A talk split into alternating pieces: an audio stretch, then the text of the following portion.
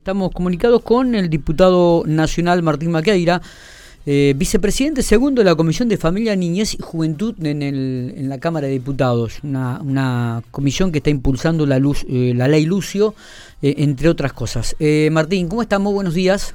Muy buenos días, Miguel. Bien, muy bien. ¿Cómo estás vos? Bueno, muy bien. Acá con frío, 6 grados, una décima la temperatura en General Pico, eh, fue una de las eh, cuarta provincia de más frío en el país. Este, yo creo que la sensación térmica debe estar en 2 o en 3 grados nada más, así que realmente muy frío. Eh, me dijiste que estás en Capital allí, porque tenés reuniones en, en, el curso de estos días. Exactamente, sí, me vine anoche de, de Pico, llegué esta mañana en el, en el colectivo Buenos Aires y también mucho frío y tengo un par de reuniones esta semana, así que hasta el miércoles estaré acá eh, y el jueves tenemos la, la visita de Patricia Bullrich, la presidenta de nuestro partido, a General Pico, que dará una charla a las 4 de la tarde, así que también preparando la agenda para eso. ¿Viajás con ella, digo vos, o venís...? Mmm... Ella viene de Córdoba, ah, así que no, lo vamos a encontrar directamente en Pico. Bien, bien. Eh, Martín, eh, la provincia de La Pampa ha determinado que a partir del 1 de julio se va a implementar la, la línea 102, una línea que ustedes habían este, in, incentivado a que funcionara en la provincia de La Pampa. Inclusive hubo una diputada provincial, Ana Laura Trapaglia, si no me equivoco, que había este, promocionado para, para presentar un proyecto en la Cámara de Diputados de la provincia. Aparentemente el gobierno eh, ha tomado esa idea, o no, digo, y comenzaría a funcionar a partir del primero de julio. Es importantísimo que el gobierno haya escuchado a la oposición, haya escuchado también eh, o haya visto no lo sucedido el año pasado con, con el caso de Dupuy, que si había llamado a la policía y la policía no estaba especializada para atender esa problemática. Por eso cuando nosotros planteábamos el tema de la línea 102, algo que no solo nuestro bloque lo llevó adelante, sino también, por ejemplo, el bloque de la diputada Fonseca, ya hace tiempo que lo plantea, uh -huh. eh, lo hacemos porque es una necesidad de poder cuidar y resguardar mucho más a nuestros chicos. Es una línea telefónica que después del caso de Upuy se multiplicaron las denuncias y en muchos casos por hermanos, por hijos, por padres también que veían que un chico estaba siendo maltratado.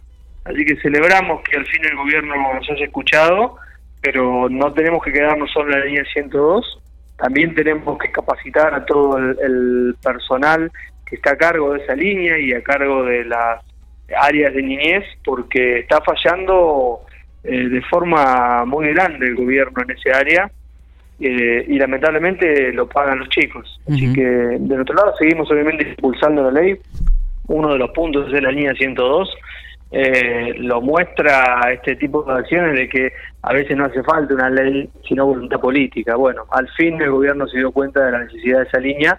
Esperemos que siga avanzando en los otros puntos, más allá de nosotros seguir impulsando la ley. Está bien. Eh, Martín, ¿cómo está el tema de la ley? Específicamente, ¿ya fue presentado el proyecto? ¿Se está analizando? ¿Crees que en, el curso del año será aprobada? Contanos un poquitito. Sí, estamos trabajando para que se apruebe en el curso de este año, por lo menos la media sanción en la Cámara de Diputados. La semana que viene, el miércoles que viene, volvemos a reunirnos con la Comisión de Familia, Niñez y Juventudes. Faltaba que asuma una referente del Frente de Todos, uh -huh. así que ya la semana que viene va a asumir y esperemos ya poder poner en tratamiento y en debate la ley Lucio eh, para enriquecerla también, por si hay mejoras, pero para que se transforme en ley. Es una es la, la, principal el principal tema que va a analizar esa comisión, más allá que hay también otras iniciativas, es el caso de la ley Lucio, porque bueno, lo hemos pedido con, con urgencia, así que esperamos la semana que viene ya poder empezar a tener novedades, sabemos que el Congreso tiene procesos de debates que son extensos, ¿no? Yo querría tener ya la ley, pero bueno, tienen que analizarlo cada uno de los de los partidos y los diputados y la semana que viene ya empieza esa, ese debate. Está. Eh, eh, dentro del ámbito político estuvo Horacio Larreta en la provincia de La Pampa, ahora llega Patricia Bullrich, ¿cómo, cómo, ¿qué lecturas es de la interna? Y estas declaraciones que se escucharon de la última convención de la Unión Cívica Radical, donde dicen que el candidato a presidente tendrá que ser de radical y no, no del PRO en, este, en las próximas elecciones. Mira, me parece muy bien que cada partido tenga sus, sus postulantes. Uh -huh. eh, recordemos que en 2015 así fue, ¿no? El, el, PRO tuvo un candidato, la coalición cívica una candidata.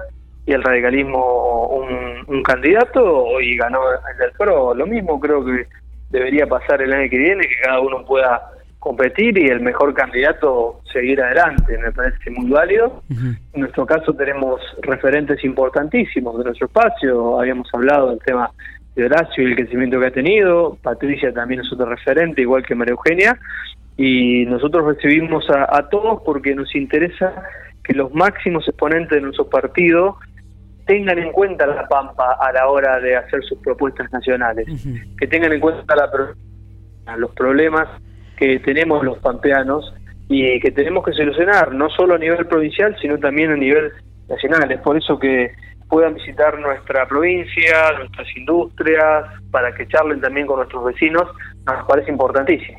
Me, imagino que en, este esquema donde vos decís que hay que tener en cuenta la provincia de La Pampa, manejarán algún dato o, alguna información o algunas estadísticas de aquellas problemáticas que de repente eh, encabezan a la provincia de La Pampa. Si tenés estos datos, digo, ¿cuáles serían aquellos problemas este, que, inquietan y que instan a trabajar lo más rápido posible dentro de la geografía provincial, Martín? La generación de empleo, Miguel, te diría que es el problema más importante. Es lo que eh, reclama la gente. Más allá de las, más allá de las encuestas, exactamente. Es lo que veo en cada uno de las visitas que hacemos.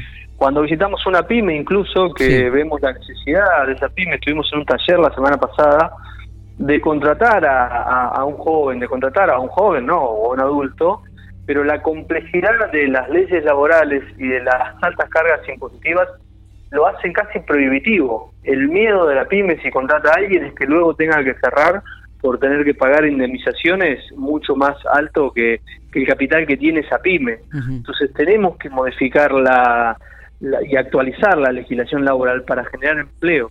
Los pampeanos han pasado a ser el año pasado la provincia con más desempleo del país. Es terrorífico ese número porque significa que un, un pampeano, un vecino, un joven no puede acceder a un trabajo, no puede estar a resguardo de cualquier eventualidad. Hablaba el otro día con Mariano, una chica que me, escribió al chat, eh, que su marido estaba con, una operación y que no tenía trabajo eh, si bien no podían trabajar, ¿no? Y, el marido trabajaba de changas, entonces eso te imposibilitaba poder tener, por ejemplo, una, una pensión, en este caso una, una, una pensión en, el hasta que pueda su hasta que pueda superar su situación de salud. Eh, entonces y eso lo da un trabajo en blanco, ¿no? Que que, que cubren con ese tipo de eventualidades. Pues la principal preocupación del pampeano es que no puede acceder a un trabajo y este gobierno, la respuesta que le da es un plan social, que lo ata al Estado y le quita libertad. Entonces necesitamos un programa de empleo, como hemos presentado, para generar e incentivar el, trabajo para todos nuestros provincianos. Está. Eh, cuando vino Horacio Rodríguez Larreta, te postuló como el candidato de, del PRO en la provincia de La Pampa. ¿Serás candidato a gobernador o a intendente, Martín? ¿Cuál es el objetivo? ¿Cuál es el pensamiento que tenés? El objetivo que me mueve es que Juntos por el Cambio sea una alternativa al año que viene. Eso para mí es lo más importante y va más allá de los nombres propios. Para eso estoy trabajando en un plan y en un programa de acción en lo laboral, como te hablamos recién, pero también en lo educativo. Tuvimos la visita del ex ministro de Educación de la Nación y estuvimos compartiendo distintas políticas para la Pampa para poder mejorar la calidad educativa de nuestros chicos y de los centros de formaciones de docentes.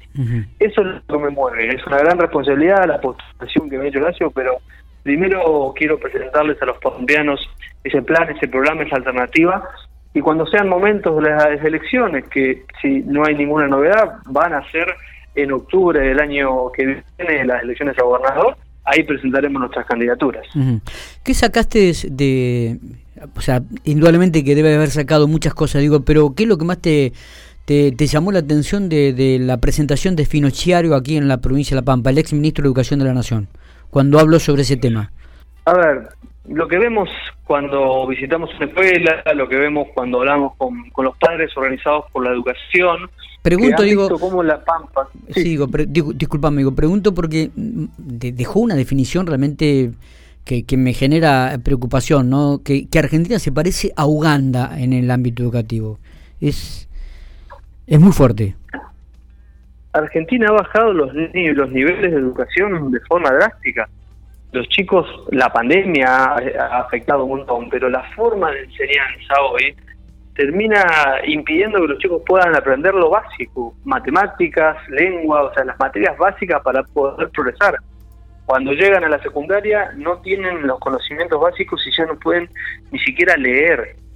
Cuando salen de la secundaria no comprenden textos y no pueden entrar a una universidad porque no pueden aprobar los exámenes y no pueden entrar a un trabajo porque la educación no los prepara para eso. Entonces tenemos que modificar el sistema educativo argentino para que el chico pueda elegir cuando sale de la secundaria si quiere trabajar o si quiere estudiar, pero que tenga la capacidad para eso. Y eso se hace con los docentes, actualizando, acompañándolos, modificando la forma en que enseñamos a nuestros docentes, porque tenemos que actualizar la educación, pero no se soluciona con, con revoluciones educativas como ha planteado el gobierno provincial, que lo único que hacen es sacar el mérito al chico que antes tenía el, por mejor notas la bandera. No se hace con los chicos en la casa de forma virtual perdiendo meses y años de enseñanza como pasó el año pasado eh, y que incluso hoy hasta parece un castigo que los chicos vayan a la escuela porque hasta el barbijo siguen usando que no se usa en ningún otro ámbito de la, de la vida más allá de cuando hay casos fuertes pero no estamos en esa situación. Entonces estamos viviendo medidas que van en contra del presente y del futuro de nuestros chicos y es por eso que hay que hacer esas reformas Martín, este, te agradezco mucho estos minutos que has tenido para con nosotros. ¿eh? Un abrazo grande, nos estaremos viendo seguramente en el curso de la semana. Así será, Miguel. Un fuerte abrazo y un saludo a toda tu audiencia.